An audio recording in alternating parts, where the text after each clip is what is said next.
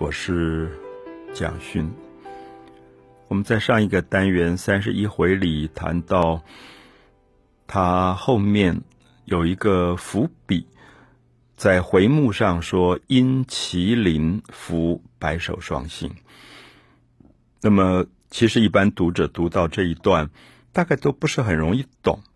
那我想，不止一般读者不容易懂，其实《红楼梦》的很多学者在研究上也一直觉得“因麒麟伏白首双星”是一个值得推敲的伏笔，因为我们知道《红楼梦》没有写完，写到八十回以后，后来就由别人接着写，所以有人认为原来的作者。到底是希望贾宝玉娶谁呢？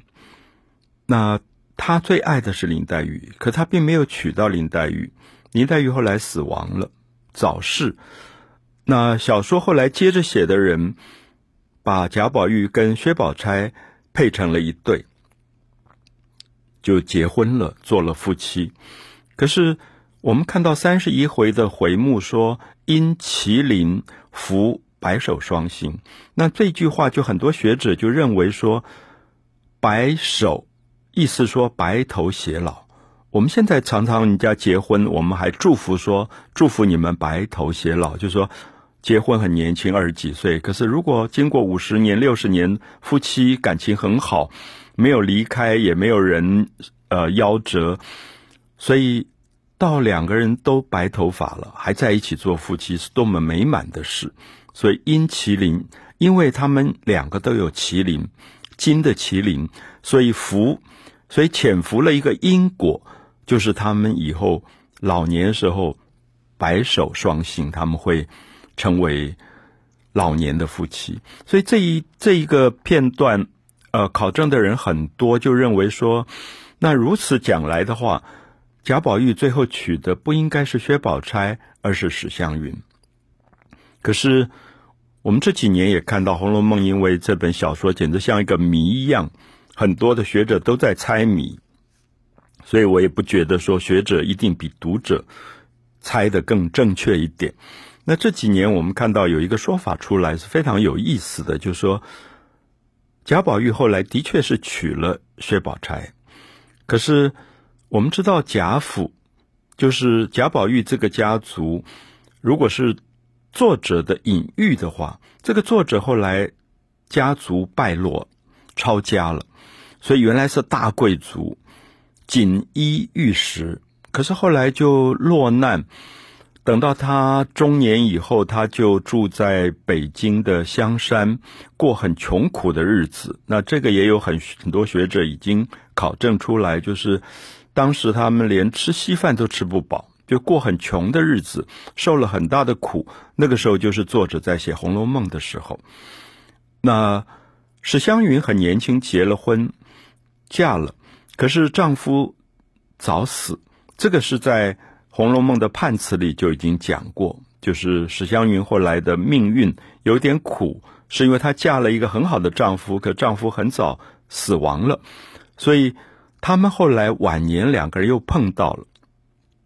就是都是单身了，那么都是晚年，头发都白了，所以白首双星。现在有一个学者认为说，他们是晚年时候住在一起，而且很大胆的一个假设是说，《红楼梦》这个小说是他们两个人一起对自己年轻时候的回忆，所以作者就不一定只是这个象征贾宝玉的男性，甚至还有史湘云这个女性。她的角色也在里面，就是可能推翻了我们过去认为《红楼梦》的作者是一个男人，他可能是两个人合作的，因为两个人都经历过那些生活。那甚至有人认为脂砚斋的评语也可能是史湘云。那当然，我希望大家了解到，对于一般读者来讲，这些复杂的考证都还没有到最后定论的阶段，所以我们也只是提供给。读者做一个参考，因为我们特别要提到三十一回到三十二回，史湘云变成了一个蛮重要的角色。因为史湘云来了，那史湘云这个女孩子过去住在贾府，那后来因为她的母亲过世了，所以她就回到自己的家里去。那回家以后，他的叔叔婶婶对他并不是很好，所以他有时候又很巴望着赶快能够回到贾府，因为史史湘云的这个他的长辈就是史太君，就是贾母非常疼他，所以就把他接到贾府来。那他跟宝玉也是一起长大的，两个根本是小孩子一起长大玩大，所以他来的时候就会特别想念。当初跟他在一起玩的一些同伴，比如说贾母的丫头鸳鸯，后来服侍宝玉的袭人，还有像金川这几个丫头都跟他非常好，所以他带了四个戒指，就是要分给这几个丫头。所以我特别提到说，我们在读三十二回的时候，感觉到。史湘云是一个小姐，一个贵族小姐，可她完全不像小姐。她跟这些丫头好起来的时候，就像说我们曾经是同学，我们那么要好过，所以她根本不以小姐自居。那么来的时候还特别为他们带些小礼物。我们谈到了《红楼梦》的第三十二回，因为史湘云来。大观园里忽然也变得非常非常的热闹。我们也知道史湘云是《红楼梦》里面一个非常有个性的女孩子啊。我们通常讲十二金钗，那个个有她自己不同的性格。像林黛玉，因为父母早逝，所以有一点苦。那他也有一点酸，有时候他，他没有安全感，他。寄养在外祖母家，那宝玉这么疼他，这么爱他，可是他还是觉得不安全。有时候宝玉对别人好一点，像对薛宝钗好一点，他就会有很多的嫉妒跟很多的委屈。那这些部分史湘云没有，史湘云是很大拉拉的，就是在小说里你会觉得她老是叽里呱啦叽里呱啦，非常爱讲话。那薛宝钗是很内敛。就是《红楼梦》的女孩子里心机最深的，大概是薛宝钗啊。我说心机最深，就是她常常很多事情都冷眼旁观，而不随便发言。比如说，在三十二回里面有一段，就是宝玉的丫头袭人，他要替宝玉做很多的东西，宝玉穿的衣服。宝玉身上的配件、荷包，宝玉穿的鞋子，这个小男孩非常的奇怪，非常的洁癖，他不穿别人做的衣服跟鞋子，他一定要自己身边的像袭人、晴雯做的，他才穿。所以袭人当然就很忙，每天就在替他刺绣啊，做鞋底啊。我们知道古代的那个男人的鞋子是用布粘起来。用像浆糊一类东西粘厚了以后，再用线去纳纳这个鞋底。现在我们不太容易看到这样的布鞋了。那袭人有一天就拜托史湘云说：“啊，幸好你来了，你可以帮我一点忙，可不可以帮我去做一个鞋底？”那史湘云就说：“可以啊，我愿意帮你做，可是要是你的，我才做。”啊，就是袭人你自己穿的，我才做。因为史湘云也很聪明，史湘云知道说一定是贾宝玉的。可是史湘云有一点觉得我们年纪有一点年长了，过去小孩子都玩在一堆，那现在长大了以后，我不应该随便替他做鞋子，因为替别人做鞋子一定是很亲密的关系，我才替他做，所以他就有一点故意说。袭人，如果是你的鞋子，我才做；如果是别人的，我可不做。那袭人就笑了，就说：“我是什么东西？我是一个丫头，我哪里能够拜托小姐替我丫头做鞋子？”那他说：“当然是贾宝玉的。”好，所以我们就看到这种关系。我特别要提到是说，《红楼梦》，我们从今天现代的年轻人的角度去看的时候。其实并不难，因为我相信现在年轻人在国中做同学、高中做同学，不管家里有钱是豪门或者穷困，其实大家都是好朋友。我觉得那个年龄还没有入社会，天真烂漫，没有很多的心机。可是我们知道，在古代的时候，其实阶级非常的严格，丫头、小姐、少爷跟丫头，他中间的身份是差别很大的。可是《红楼梦》里很难得的，让我们看到几百年前这个小说竟然写出一种人性里面的天真。可是我们也刚才讲到说，《红楼梦》里的女孩子心机比较深的是薛宝钗。林黛玉其实也是有一点口直心快，心里想到什么就讲什么。那史湘云更是如此。史湘云常常一讲话就得罪人啊，就是因为她有时候有点口无遮拦，她也没有坏心，她只是想到什么她就讲了什么。可是我们就注意到薛宝钗非常有心机。好，我我特别要解释，有心机不一定是坏，就这个人的个性很深沉。就是别人在叽里呱啦的时候，他通常都不讲话，他坐在旁边冷眼旁观。其实有时候他也是对人的关心。我们就看到袭人拜托史湘云说：“你要不要帮我做一个鞋底？那这是要花功夫的，你要慢慢纳鞋底，用针线慢慢去缝去做这个事情。”然后史湘云不在的时候，袭人跟薛宝钗讲说：“我拜托了史湘云做鞋底。”薛宝钗就跟他说：“你这么体贴的人，你这么懂事的人，你怎么会要求他做这个？”那袭人觉得很奇怪：“你怎么这样讲？我这样做有什么不对吗？”薛宝钗说：“你没有察言观色吗？”他说：“史湘云已经不是过去的史湘云，史湘云因为家里父母去世了，所以现在叔叔婶婶对他很不好，感觉起来他在家里很忙。”吃的也好也不好，穿的也不好，每天还要做很多的工作，就是古代女孩都要帮忙家里刺绣。他说：“你会觉得说，好像他很巴望着来我们这里，因为来这里他可以休息一下，不会被叔叔婶婶当一个佣人一样压迫。”啊，袭人恍然大悟。好，所以我特别要提到说，薛宝钗非常有心机，别人都没有发现的事，他都发现。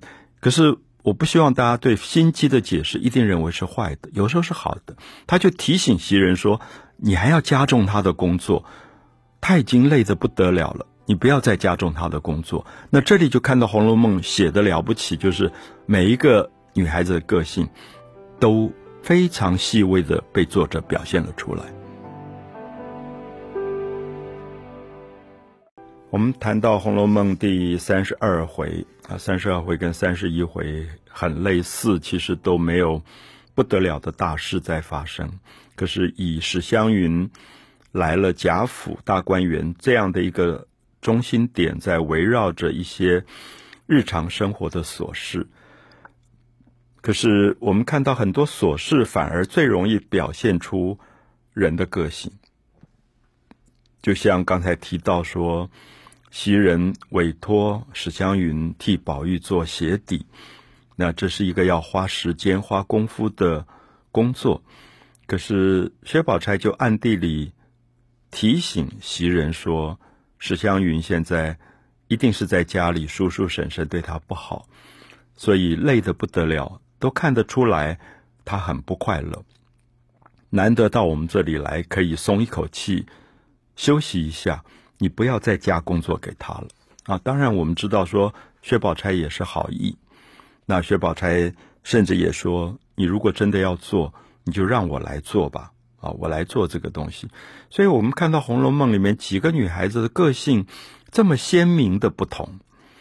我觉得，如果大家今天是十几岁的年轻人，在国中读书，在高中读书，你身边有几个很要好的。哥们呐，或者姐妹啊，那你就会发现，其实你很喜欢他们，是因为每个人的个性都不一样。所以我们也会发现，《红楼梦》后来在大观园里，这几个女孩子相处的也像知己一样，非常的亲啊，非常的亲。那这种情谊非常的难得。那么，甚至连主人跟丫头之间都非常的好。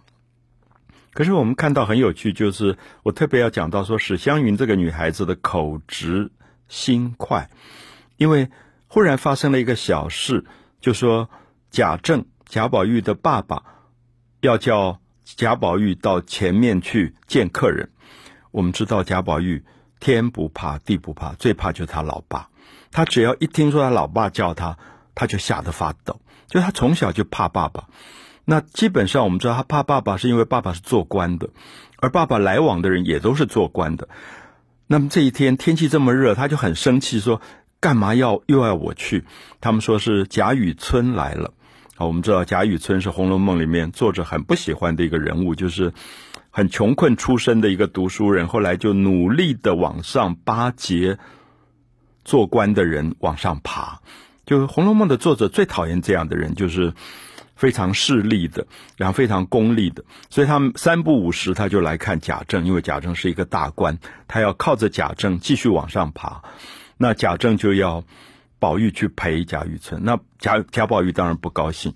那史湘云这个时候就跟他讲了一口直心快的话，就说：“哎呀，你也长大了，你也应该去学学跟做官的人相处，因为将来你也要考试，也要做官。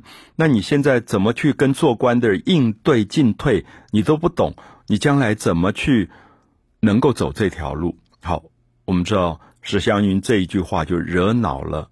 贾宝玉，贾宝玉是脾气这么好的人，可贾宝玉最恨的事情就是别人叫他去读教科书、考试、做官，因为他觉得人生最没有意义的事就是考试做官。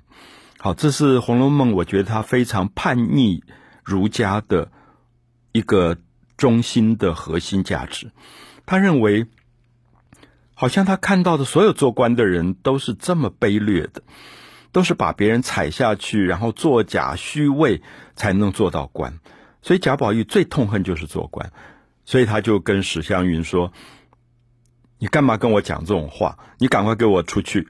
啊，就是贾宝玉也有他不留情面的时候，这么好的这种知己，跟史湘云的情感这么深，可这个时候他就很严厉的说：“你不要在我房里，你讲这种话你就出去。”所以袭人赶快就在那边劝，就说：“哎呀，你不知道，他跟史湘云说，前一阵子薛宝钗也讲了类似的话，他把薛宝钗也赶出去了。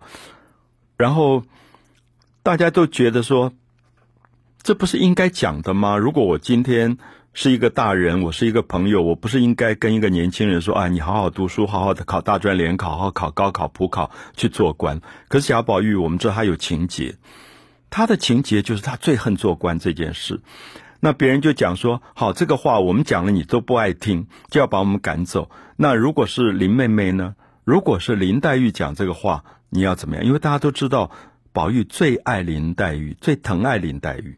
好，我们看到这三十二回里面，贾宝玉回答了一句话，读者一定要注意这句话。贾宝玉回答说：林妹妹从来不说这么混账的话。